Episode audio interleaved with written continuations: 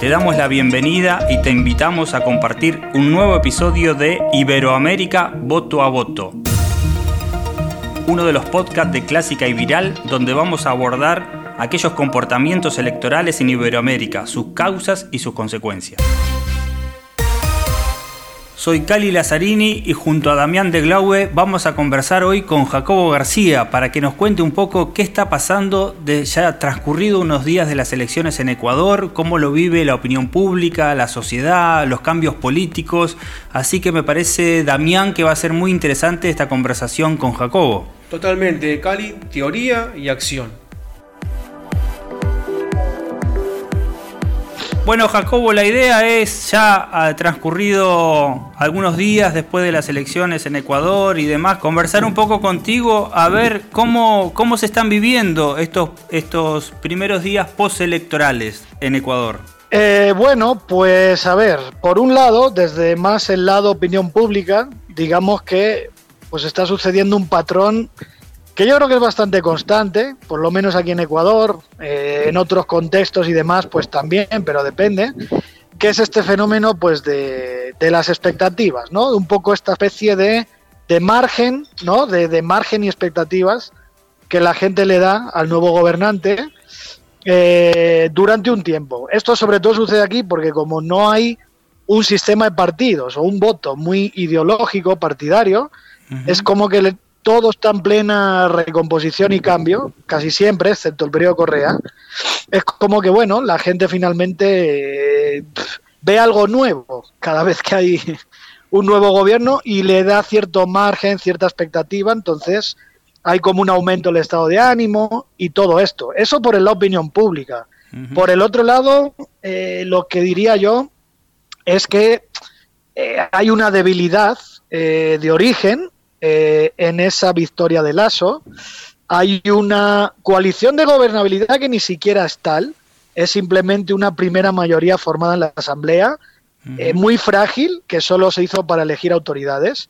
Por lo tanto, en conclusión, para cerrarte ya este primer brochazo, eh, mucha incertidumbre a nivel político, no está claro con quién se va a gobernar, con qué agendas prioritarias, más allá de que el tema vacunación va a ser lo que marque la agenda estos meses, ¿no? Así que por ese lado creo que hay mucho por ver, está todo por construirse y hay una debilidad estructural en el gobierno que yo creo que lo va a tener bastante complicado. Ese sería el primer punto. Esto, Jacobo, sucede también, como vemos está pasando también en otros países de Latinoamérica, ¿no? Cuando hay un voto anti, en este caso anticorreísmo, que digamos que se logra estructurar tácticamente un voto anti que después, cuando se empieza a gobernar, bueno, empiezan algunas sorpresas o esa legitimidad un poco cuestionada, como vos bien lo decías, o por lo menos entre signos de interrogación, ¿no?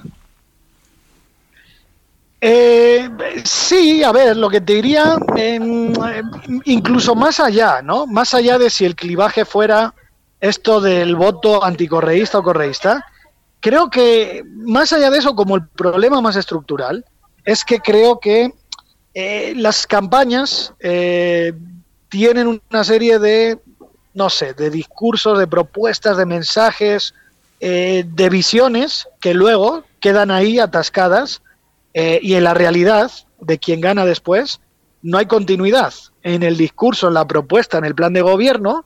Ese es como un primer gran problema, es decir, esta falta de, de estructuración de un sistema de partidos más ideológico, excepto ese eje corrismo-anticorrismo, que yo creo que es el más fuerte. Eh, este es un primer elemento para decirte que siempre hay este problema cortoplacista y separado de lo que es la campaña a lo que es luego eh, gobernar. Y por otro lado, ya yendo a tu pregunta concreta, eh, sí, lo que pasa es que el lazo para ganar, efectivamente, ese sentimiento anticorreísta, por así llamarlo, lo convirtió en algo más propositivo, positivo, esperanzador, que era esto el Ecuador del encuentro, ¿verdad? Em, un poco en la onda esta Durán Barbiana, ¿no? De pospolítica, de no conflicto, de, de reconciliación entre todos. Y el problema es que, pues de nuevo lo mismo, que eso sirve para ganar una elección, pero luego te das cuenta de que no hay la voluntad, ni el ánimo, ni la cultura política para materializar ese encuentro a través de verdaderos pactos, acuerdos sólidos que den gobernabilidad, unión y estabilidad al país. Así que ahí es donde está el cortocircuito. Aquí se va a ir gobernando según lo que hay y lo que se ve cada mes, mi querido amigo. Eh, bueno, los que te seguimos en, redes vimos una descripción genial de la campaña, pudimos seguir desde tu Twitter muy bien el tema. Y me interesaba tu opinión de algo, de algo realmente curioso de, Ecuador para mí. Eh, la vigencia de los líderes de la primera etapa del milenio, la, la patria grande latinoamericana, si queremos llamarlo de alguna manera, que había dejado su delfín, su delfín le soltó la mano e hizo su camino. ¿Y cómo fue esa campaña entre eh, un corrida que parecía abayazante, que ganaba, que se imponía con un lazo que venía del mundo financiero, que intentó mostrarse quizás más humano?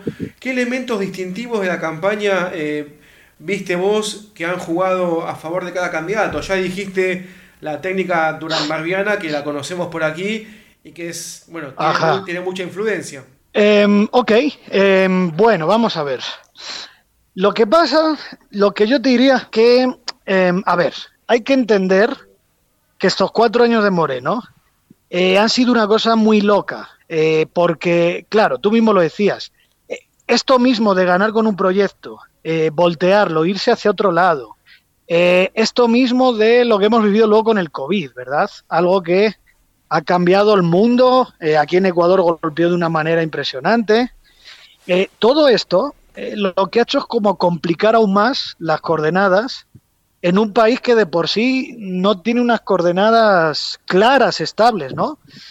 ¿Por qué te digo esto? Porque esto es lo que hace que lo que a priori, fíjate, si vamos al marco más, más estructural, más de la sociedad, de la economía, si, tú si tú partes de ahí, y ves que el país empeoró, que hoy hay más pobreza, hay menos empleo, hay más desigualdad, eh, que el manejo del COVID fue terrible y que la gestión de Moreno tenía una desaprobación enorme, uno podría decir, bueno, la conclusión es seguramente que el modelo anterior es el mejor posicionado, es el que debería ganar, ¿no? Un poco al estilo de lo de Argentina, si quieres, ¿no?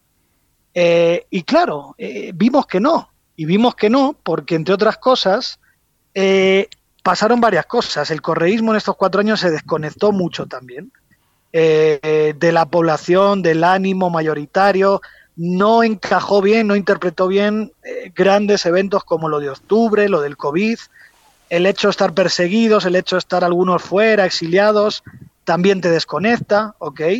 Eh, luego estuvo el tema este del candidato, el candidato que pusieron era un candidato muy flojo, muy mal candidato, por decirlo así, eh, que no logró convencer, es decir, y claro, y esto viene después de un proceso donde ya hubo una transición fallida, donde Correa dijo, voten por Moreno, que es el que me sigue. La gente hizo eso y el resultado fue el que fue. Entonces, es como que rápidamente otra vez eh, se pedía lo mismo y no hubo un convencimiento previo de qué modelo iba a ser eso, de si ese señor era de fiar o no etcétera, etcétera. Y súmale otra cosa para terminarte la idea. Eh, ¿Qué es lo que pasa? Eh, ¿Qué es lo que pasó aquí, sobre todo en el tema COVID? Se hizo más relevante los gobiernos locales. Eh, como hubo tanta corrupción, hubo un sentimiento antisistema muy fuerte. Entonces, mucha gente quería enterrarlo todo. Otra gente buscó refugio en lo local, en un país que está muy regionalizado, culturalmente, políticamente y demás. Entonces, eh, ¿Qué pasó? Que lo que debería haber sido ese gran clivaje, ¿no? Eh, que los malos resultados de ahora fueran en beneficio de lo anterior, se dispersó y se dividió en todos estos ríos que te acabo de contar, que hicieron que no le diera la ventaja suficiente al correísmo, ¿no?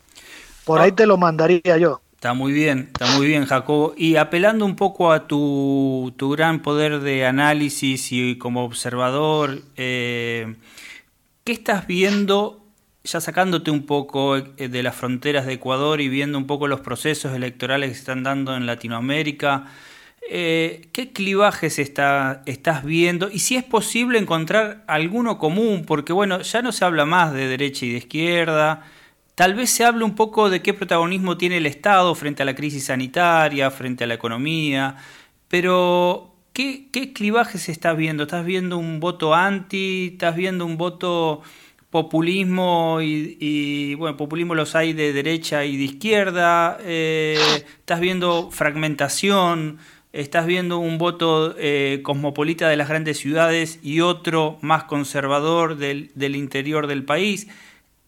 ¿Qué te animarías a decir por dónde pasan esos clivajes que todo comunicador, analista político, consultor intenta detectar frente a una campaña, no? Bien, bueno, eh, a ver, hay un clivaje que en los últimos 14 años eh, se ha ido fraguando, consolidando y que es fundamental, que es el que ya hemos hablado, ¿no? Corrismo, anticorrismo, Em, pero hay que señalar que en estas elecciones eh, perdió mayor vigencia que nunca. Es decir, cuando tú tienes una elección como esta, donde ha sido más competitiva que nunca, donde has tenido cuatro candidatos que han tenido alta competitividad, eh, quiere decir que empieza a haber nuevos discursos imaginarios, relatos, liderazgos eh, que la gente busca por fuera de la clásica dicotomía, ¿no? corrismo, anticorrismo, sobre todo representado en el anticorrismo en alguien de derecha, ¿no? Contra el modelo este socialismo siglo XXI y demás. Entonces, eh, pero igual eso está ahí. Es decir, uno puede decir se ha difuminado más que nunca o es más débil que nunca, pero yo creo que eso sigue ahí y que se mantenga o que siga creciendo ese clivaje depende mucho de lo que haga Lasso. Si Lasso hace una buena gestión, eh, tiene buenos resultados, amplía su base de gobernabilidad, pues puede ir aislando y reduciendo cada vez más el correísmo, ¿no? Y el clivaje entonces va menguando. Eh, lo que te diría que si hay, va a seguir habiendo, y esto lo hay siempre, y ahora fue más relevante que nunca, es este clivaje étnico-regional, es decir, en un país donde no hay una identidad nacional muy cohesionada, eh, porque hablamos de un país muy diverso, eh, costa, sierra, oriente, además con 15 o 16 nacionalidades diferentes étnicas, eh, todo hasta el grupo de población indígena, de diferentes culturas también, es decir, es un país que está muy fraccionado, ¿no? Desde mm. su propia esencia, y yo creo que esto va a seguir marcando la política en Ecuador. Ya lo marcó antes, con Correa también, aunque bajó más que nunca, porque Correa, como era, digamos, un régimen nacional popular, nacionalista, pues a través del Estado, el discurso y el nacionalismo, es como que logró más que nunca romper, ¿no? esas diferencias regionales, pero lo que hemos visto ahora flote otra vez eh, es el surgimiento de eso. Y esto te lo relaciono con lo que tú preguntas del Estado. Es que ese es el drama, que yo creo que una lección del COVID es que el Estado eh, debe ser más importante, más relevante que nunca, o al menos el tema de los servicios sociales, la sanidad y otras cosas, pero aquí no estamos discutiendo esas coordenadas. Aquí es como que ante la ausencia de ese Estado, eh, la gente buscó, se refugió en, el terruño, en su identidad, en su localidad, en su alcalde, en su, en su grupo, ¿no? En su comunidad. Entonces, por eso, desde ahí también te digo que, cobra vigencia este tema regional étnico. Esto lo vas a poder ver en las elecciones locales del 2023, seguro que lo vas a ver ahí muy claro. ¿Y qué más te podría decir? Yo tengo la sensación que hay una especie como de silencio, tensa calma, eh, donde la gente está esperando a ver qué hace Lasso, pero si Lasso va a aplicar un plan neoliberal de ajuste, no tengas la más mínima duda que va a salir la gente y lo va a rechazar. Es como un clivaje que está en medio escondido, latente, que fue el de octubre, que es esto de pueblo pauperizado contra, eh, un modelo excluyente. ¿Y están, siguiendo con atención lo que sucede en otros países? Digo, lo que pasó en México, lo que está pasando en Perú, lo que está pasando en Chile, lo, digamos, ¿están digamos, atentos a esa situación? ¿Cómo puede impactar también? Bueno, lo que pasa, yo diría que aquí en Ecuador eh, la política internacional no tiene mucho impacto, eh, empezando porque aquí mismo la población el interés en la política local y nacional es muy bajo, la participación en todo es muy baja. Entonces, claro, cuanto más lejana sea la capa, en este caso la internacional, pues menos interés. Eh, lo que más ha habido, sobre todo lo de Perú, por ser vecino eh, y por todas estas cosas, ahí sí creo que, ha habido bastante eco. Em, pero lo que yo creo más bien, y mira, lo ponía yo el otro día en el Twitter también, Creo que esto es la venezonalización, ¿no? De la política, de los discursos, eh, esto de que nos obligan a veces a meternos en ese clivaje, ¿no? De Venezuela o no Venezuela. Creo que eso ya también ha perdido muchísima fuerza, al menos aquí en Ecuador. Creo que en otros países también. Y por lo tanto, la conclusión de esto es que estamos en un punto en el que se reconstruyen imaginarios, puede haber disputas para nuevos sentidos, y todo esto va a depender sobre todo de los resultados del ASO, eh, más lo que vayan haciendo por ahí otros actores, el correísmo, los socialcristianos. Creo que estamos en un momento de recomposición. Entonces, es muy difícil eh, darte cosas sólidas, pero lo más sólido que yo te diría es lo que te he dicho. Y añado otra más, perdón, eh, la última que es importante. Sí. Sí, esto de lo nuevo y lo viejo, ¿no? Lo que habla siempre Durán Barba. Claro. yo sí creo que también. Sí, claramente. Sí, ¿cómo? Claramente dijiste algo que me parece es un fenómeno en toda Latinoamérica, que es la necesidad de no solo la campaña, sino gestionar bien el gobierno, que no, no ha sucedido o hay al menos una demanda social y, demandas también de lo nuevo, de que haya caras nuevas, pero con capacidad de gestión. Me parece que en eso diste totalmente en, la tecla. Sí, señor. Yo creo que, eh, además, fíjate, esto lo nuevo y lo viejo es eso, es búsqueda de nuevas caras, pero también búsqueda de nuevos discursos, issues.